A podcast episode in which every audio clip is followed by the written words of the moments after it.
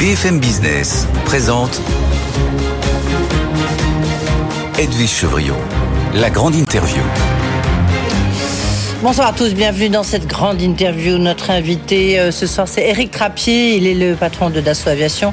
Il est aussi, bien sûr, le président de l'UMM. Beaucoup de questions vous posez, Eric Trappier. Bonsoir. Bonsoir. Merci d'être là. Il faut dire que record historique en 2022, à tout point de vue. Hein, il reste en nombre de commandes, de commandes de Rafale, mais aussi aujourd'hui en bourse, puisque euh, vous pesez ce soir 14 milliards d'euros euh, en termes de capitalisation boursière et vous avez votre titre a progressé de plus de 12%, 12, 8%.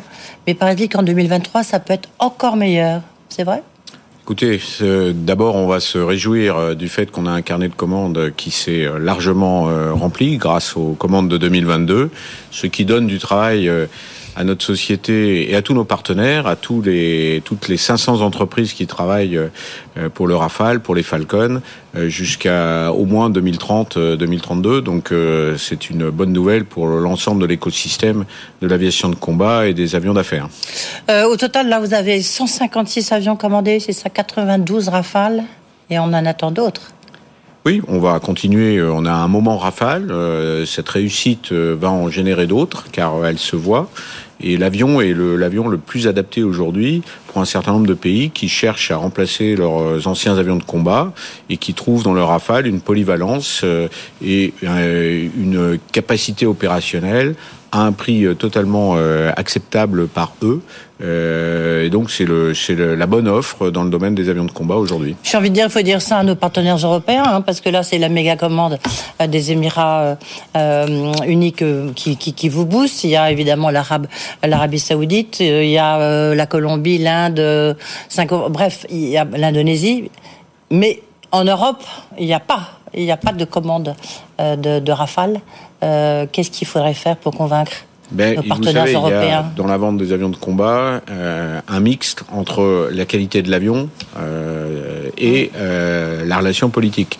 Aujourd'hui, l'Europe, je l'ai souvent dit, il y a une espèce de préférence européenne pour l'Amérique, bah car au sein de l'OTAN, les Américains pèsent, et on n'a pas de critique sur ça, mais du coup, beaucoup d'Européens choisissent d'acheter les avions américains Heureusement, il y a quand même la France qui achète des avions français. Il y a la Grèce qui achète des avions oui, absolument. Il y a la Croatie qui a acheté aussi des Rafales. Donc, euh, je, pensais à nos grands partenaires européens. Mais nos grands partenaires européens, euh, et en particulier l'Allemagne, ont fait un choix d'avions euh, américains de manière limitée. Donc, pour laisser quand même euh, je rappelle qu'ils fabriquent aussi un avion, un autre avion européen, et qu'ils veulent aussi contribuer à faire un avion de combat européen demain. Oui, ça on y reviendra bien sûr. c'est encore un autre dossier. J'ai envie de dire parfois, je vais être un petit peu caricatural, pardonnez-moi, un peu l'arlésienne euh, qu'on connaît en, Europe sur les grands projets industriels. On y reviendra tout à l'heure. Est-ce qu'il faut donner, est-ce qu'il faut euh, donner des avions de combat à l'Ukraine? Ça, c'est un sujet qui est extrêmement politique, euh, sur lequel je réserve bien évidemment euh, la réponse. Ce que je peux simplement dire, c'est que dans tout conflit moderne, l'aviation, l'aviation de combat est une euh, composante essentielle, et celui qui arrive à voir le ciel maîtrise la terre. Donc il y a des besoins d'avions de combat dans tout conflit. Maintenant, de savoir si on doit donner des avions à l'Ukraine ou pas, c'est l'affaire des politiques.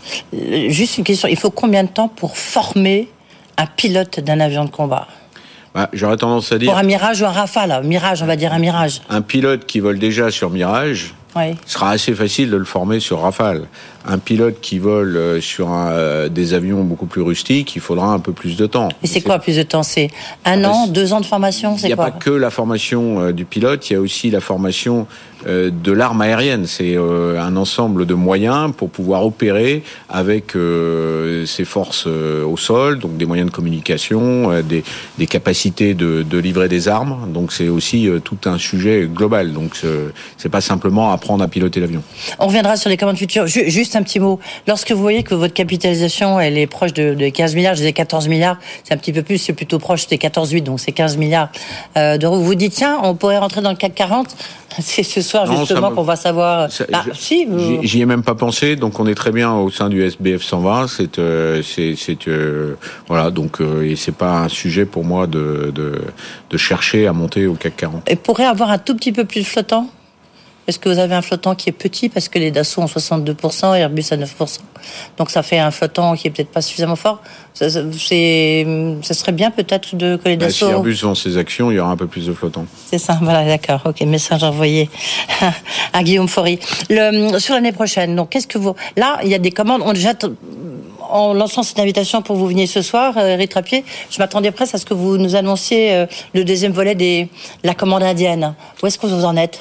On en est euh, de manière euh, très proche puisque la, la marine indienne a déclaré qu'elle avait fini son travail d'évaluation, donc Mmh. elle a fait monter son dossier vers le vers les autorités euh, du ministère de la Défense et gouvernementales. Donc maintenant, on attend de manière se- sereine la, la décision qui pourrait arriver. Je rappelle que c'est 26 avions de combat pour la marine indienne.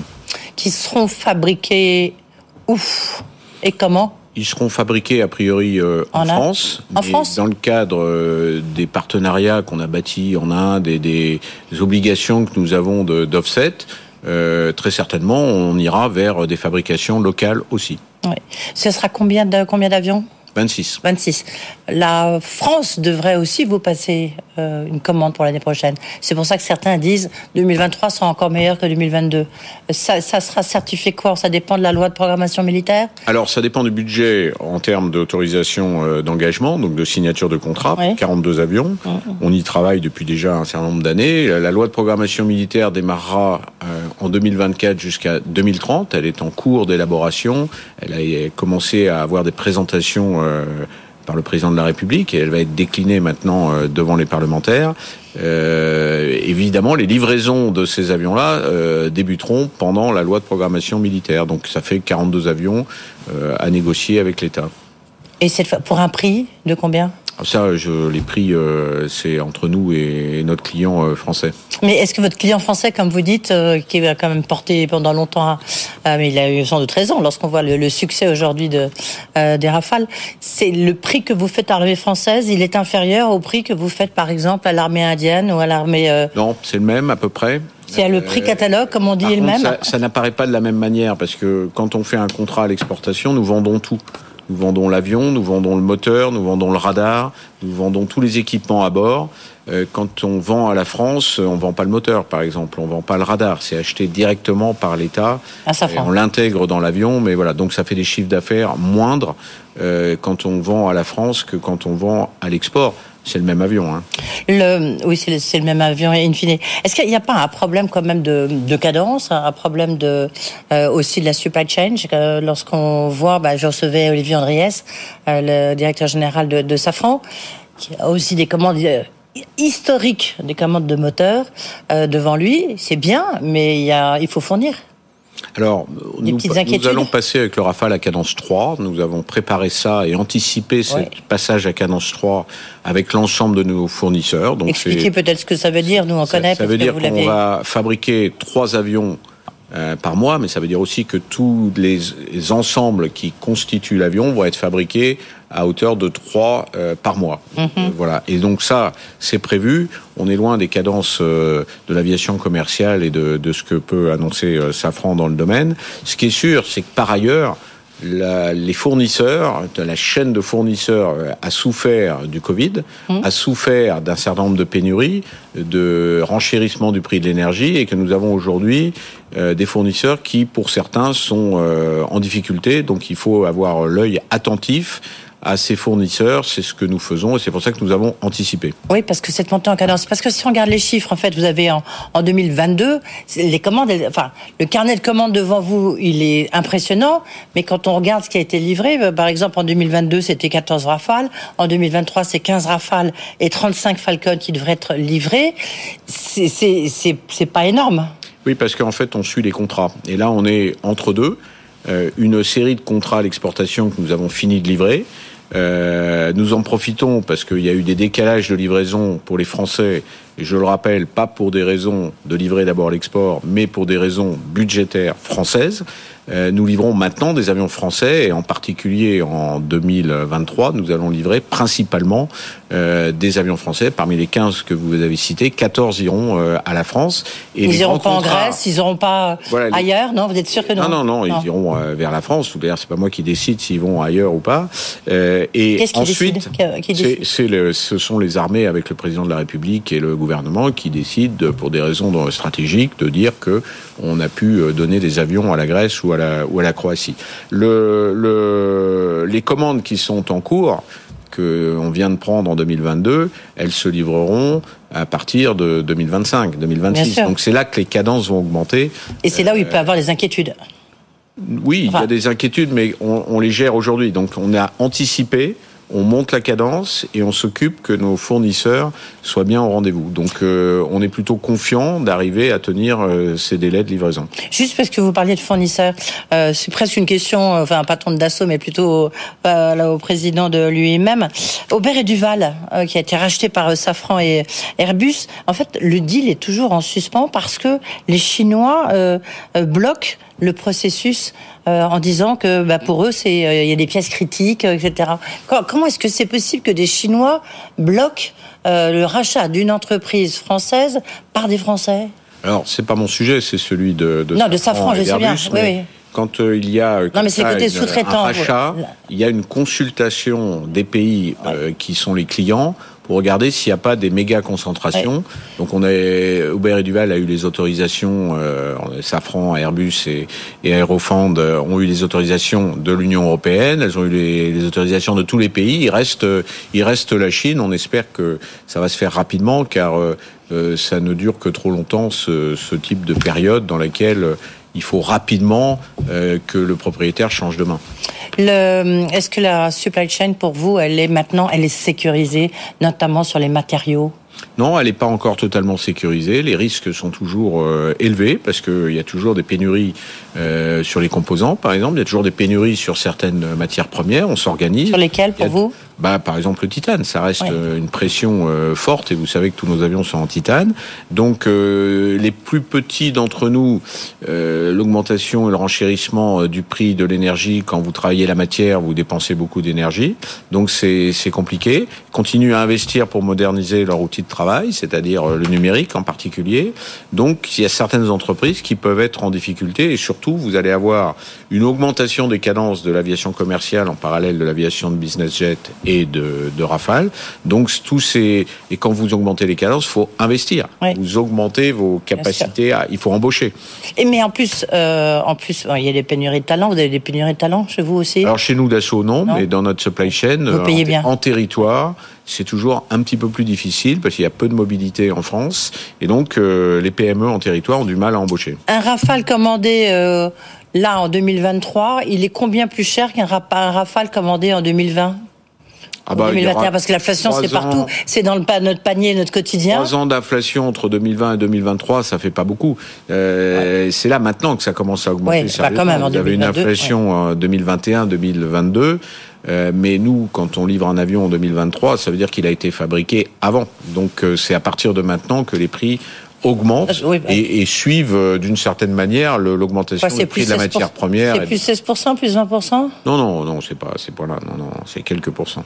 C'est quelques pourcents. Bah non, parce que sinon l'inflation, on voit bien, même si le gouverneur de la Banque de France vient de dire que ça sera réduit. L'inflation de, de, des produits alimentaires qui se sont envolés euh, ces derniers, ces derniers mois, Dans les euh, et de l'inflation de, de matières premières aussi. Matières hein. premières, oui, mais c'est redescendu un petit peu. L'aviation d'affaires, rapidement, l'aviation d'affaires, parce que là, ça a redémarré euh, malgré les malgré les Russes qui ont fait euh, qui ont fait des, des, des sur des commandes. Année de prise de commande pour l'aviation d'affaires, 64 Falcon qui donc prennent en compte le fait qu'on a annulé tous les avions russes pour les raisons de sanctions. Combien, combien d'annulations Je ne donne pas le chiffre, mais, c'est euh, significatif. C'est 10 C'est entre 10 et 15% Entre 10 et 15% donc d'accord. Donc c'est en dessous de 10 voilà, mais quand on les annule sur un chiffre de livraison, ça compte. Hein, ça, voilà. Donc, euh, mais bon, on s'organise différemment. On vend bien aux États-Unis, on vend bien en Europe. Un petit peu au Moyen-Orient et l'Asie hors Chine redémarre bien. Est-ce que le carburant propre, c'est déjà quelque chose Le e-fuel, du reste, je crois que certains de vos avions volent de façon adaptable. Oui, on travaille beaucoup à rendre nos avions de moins en moins consommateurs de CO2 de manière traditionnelle, aérodynamique, le les moteurs, etc pour s'inscrire dans la transition énergétique et la, et la sobriété. Et euh, la clé, c'est bien sûr les carburants, euh, biocarburants aujourd'hui. On vole déjà à 30% avec des biocarburants, mais on peut aller jusqu'à 50%, ce qui voudrait dire la moitié d'émissions carbone. Et par exemple, notre futur avion, le 10X, euh, sera à 100% euh, il pourra voler avec des carburants euh, totalement alternatifs, décarbonés. Donc ça, c'est une route que l'on a. La, la, question est avec ceux qui produisent ces, ces, carburants et qui les définissent. On va avoir demain des produits synthétiques euh, qui permettront euh, de capter le CO2 pour en faire des produits euh, énergétiques à base d'hydrogène. Et donc, on, on aura pour 2050 un zéro net d'émissions pour l'aviation d'affaires. C'est un avantage de l'aviation d'affaires parce que les utilisateurs de l'aviation d'affaires qui sont des grandes entreprises, euh, accepteront de payer un petit peu plus pour s'inscrire dans cette décarbonation, le prix des, le prix des carburants. Ouais. Je reviens un instant sur les, les rafales. Aujourd'hui, la, défense pèse combien dans votre chiffre d'affaires? Donc, le chiffre d'affaires qui reste un petit peu en baisse, malgré cette année record historique, à cause notamment de ces annulations de commandes hein, des Russes. Les chiffres d'affaires, on a à peu près la moitié euh, de l'export, et puis euh, euh, un tiers, un, un quart, euh, un, un, bon quart pour les Falcons et un petit quart, euh, voire un, un 20% pour, le, pour, pour la France. Oui, et donc les rafales, c'est ce que ça s'appelle l'export. C'est non, mais ça veut dire qu'on est quasiment à plus de 80% euh, à, à livrer et à vendre à l'international. Donc quand on nous compare à des à, à, des gens qui ne vivons qu'au crochet de, de l'État, c'est complètement faux, et déjà depuis des, des années et des décennies. Oui. Est-ce que le, sur le, les commandes, on parle beaucoup d'une très très grosse commande. Tout à l'heure, j'en parlais de l'Arabie Saoudite. Euh, c'est où est-ce que, est que vous en êtes? On est en discussion. Ouais. Non, dans, dans, les discussions, on est à quel stade des on discussions? On discute avec l'Arabie Saoudite. En aucun cas, j'ai parlé d'une grosse commande pour l'Arabie Saoudite. Donc, c'est un pays parmi d'autres euh, qui, qui voit. Il y a des discussions en cours. Il n'y a pas de discussion en cours, en particulier sur l'Arabie Saoudite. D'accord. Il y en a avec la Colombie? Il y en a avec la Colombie, les Colombiens eux-mêmes l'ont oui. l'ont déclaré, donc euh, on travaille avec euh, avec euh, ce pays euh, nouveau ou plutôt ancien, puisque la Colombie a eu des mirages à une époque, et donc c'est très bien de revenir Ça, un peu en Amérique du Sud. Vous parlez autour de combien d'avions? C'est c'est une quinzaine d'avions. Quinzaine d'avions. Avec la Serbie, là, on parle d'une douzaine d'avions? On parle d'une douzaine d'avions. Vous avez vu les déclarations du, du, président serbe et on discute avec les Serbes euh, pour, euh, pour cette acquisition. Le, question peut-être au président de l'UIMM. Euh, Est-ce que pour vous, lorsque vous voyez euh, les déclarations euh, des dirigeants de Volkswagen qui disent bah, voilà, notre usine de batterie, on réfléchit, euh, on va faire une pause d'investissement, mais on va peut-être aller aux États-Unis parce que là, on a un chèque tout de suite. Est-ce que le président de la puissance fédération des industries métallurgiques se dit là, on a un gros problème et que l'Europe n'a pas une réponse suffisamment rapide? Ah, on a un vrai sujet, c'est que pour faire de l'industrie, on a besoin de transformer de la matière pour en faire des produits finis. Donc on a mmh. besoin d'énergie. Euh, les Allemands ont ce problème encore plus que nous, puisqu'ils étaient très dépendants du gaz russe, et donc euh, le gaz euh, liquéfié qu'ils sont obligés d'acheter euh, leur coûte beaucoup plus cher. Euh, deuxièmement, la décarbonation imposée par euh, l'Union européenne nécessite mmh. des, des, gros investissements aussi. Donc cette aide euh, américaine qui est faite pour ceux qui fabriqueraient ou développeraient euh, des voitures euh, et d'autres produits dans le cadre de la décarbonation aux États-Unis bénéficieront d'un certain nombre d'aides. Donc euh, on appelle bien sûr l'Europe à se mobiliser oui, okay, mais bon. pour le faire. La ouais. France a commencé aussi une certaine mobilisation dans le domaine. Vous savez qu'il y a un bouclier énergétique aussi. On a heureusement. C'est pas, pas demain, la hauteur la... De, de, cette arme fiscale qu'elle ira. Les, Amé les Américains sont toujours très réactifs, très offensifs. C'est un pays, euh, voilà, c'est pas un ensemble de pays, euh, et donc euh, ils n'ont pas de problème pour décider d'un certain nombre de décisions, et immédiatement les industriels s'engouffrent dedans. C'est vrai que certains industriels allemands ont décidé. Mais pas que. De non, bah, pas regardez, que, ouais, bien sûr. Olivier Andriès de Safran ici même, il avait dit. Bah oui, parce que lui, il a un problème, ah, c'est oui. que 60% pour fabriquer des freins, ça vient du prix de l'énergie, le renchérissement du prix de l'énergie en Europe comparativement à d'autres pays lui coûte cher, sans compter la compétitivité. Il y a beaucoup d'entreprises. Vous, en tant que président de l'IMM, est-ce qu'on vient vous voir souvent en disant bah, écoutez, voilà, nous, on, se pose la question. Rappelez-vous, l'UMM, c'est plus de 90% de PME. Les grandes entreprises peuvent se délocaliser, les petites euh, ne le peuvent pas. Donc vous avez, que ce soit dans le Mittelstand allemand ou dans les PME euh, françaises, elles se délocaliseront pas. Donc c'est là que ça battra euh, la problématique de compétitivité. Donc il faut absolument aider ce tissu industriel. En France, on, adhère totalement à la volonté de réindustrialiser. Ceci dit, les coûts sont les coûts. Donc à un moment donné, on se bat sur un marché international et il faut pouvoir avoir des prix compétitifs. Mais est-ce que vous avez beaucoup Il y aura des équilibres à trouver. Oui, mais comment ça veut dire quoi Il faut que l'Europe se remobilise encore un peu plus. Euh, il ne faut pas penser simplement Europe du marché intérieur. Il faut aussi avoir une vision stratégique. Petit à petit, ça vient. On a vu des mouvements en Europe pour euh, commencer à le faire. C'est vrai des, des batteries, c'est vrai des composants. Il y a certaines, certains pays qui s'associent entre eux pour le faire. Oui, là, là, là j'ai envie de dire, vous tournez un tout petit peu au, euh, autour de, de, de, de, ou du moins vous voulez pas vraiment répondre. Est-ce qu'il y a un vrai risque de il y a un vrai risque. Il y a un vrai risque. Euh, la Chine. Est-ce qu'il y a une prise de conscience d'un côté, les États-Unis de l'autre sont des pays extrêmement réactifs qui, qui ont une, une conscience forte que leur souveraineté euh, est basée sur leur industrie. Il faut que l'Europe, qui prend conscience petit à petit de cette souveraineté industrielle, en fasse encore un peu plus. Et c'est à l'échelle européenne ou à l'échelle de certains pays qui voudraient le faire. Euh, un peu plus que euh, l'Europe ne mm. voudrait le faire. Donc il est urgent de, de, se mobiliser dans certaines filières pour arriver à développer. et comme je le dis, aux États-Unis, cette IRA, c'est de l'incentive et quand vous faites de la transition énergétique, c'est l'incentive, ça va aller très vite aux États-Unis. C'est pas forcément des lois. Oui. Ah c'est du business. C'est du business. Les Américains, ils donnent de l'argent, l'industrie vient là, il trouve son compte, développe, investit, vend, et c'est très fluide. Mmh, c'est du business. Je crois que vous avez le meilleur résumé. Bah, cette mobilisation, il faut bien quelqu'un la mène du côté des entreprises. On vous dit très engagé au niveau de la présidence de l'UIMM. Le, ça vous tenterait d'être président du MEDEF? Je sais que vous avez dit non, après non, j'irai pas, etc. Mais en même temps, il y en a beaucoup de, de grands industriels qui disent il est très engagé, il peut être un très bon candidat. Non, je n'irai pas pour la simple et bonne raison que président du MEDEF, c'est un métier à temps plein, que j'ai le mien de métier à temps plein, et j'ai ma passion aussi qui est de, de diriger Dassault Aviation.